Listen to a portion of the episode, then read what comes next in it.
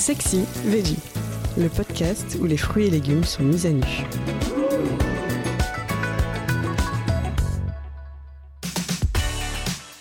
De forme conique, couleur rouge passion, habillé d'une jolie collerette verte et parsemé de grains jaunes.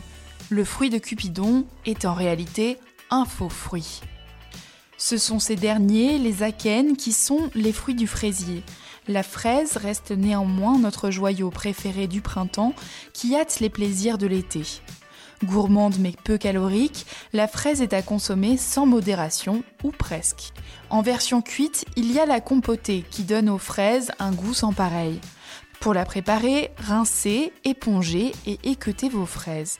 Puis coupez-les en deux ou quatre selon la taille et faites-les cuire à feu moyen avec du jus de citron et du sucre. Fiez-vous à vos papilles quant à la quantité de sucre. Tout dépend de leur maturité. Quand elles sont bien mûres, sucrer les fraises relèverait presque de la folie. Appréciez cette compotée mélangée à un yaourt, tiède sur une boule de glace vanille, avec de la crème fouettée sur des meringues concassées ou incorporée dans une pâte à cake ou muffin pour un effet savoureux et embaumé. Version crue, la fraise dévoile son caractère passionné, immergée dans une flûte de champagne, coulée dans une sauce au chocolat, saupoudrée de sucre ou simplement accompagnée de chantilly à la vanille.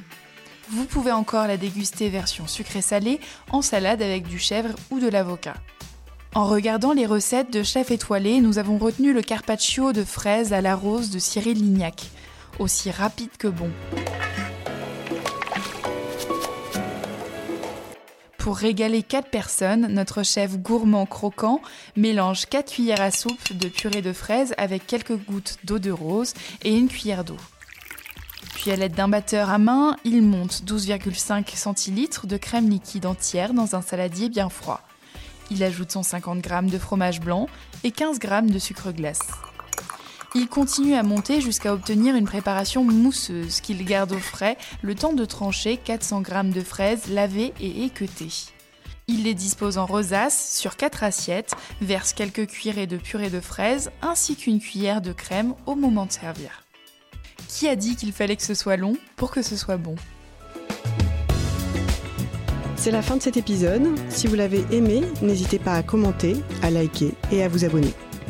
Retrouvez plus de contenu sur cuisineactuelle.fr et dans notre magazine en kiosque.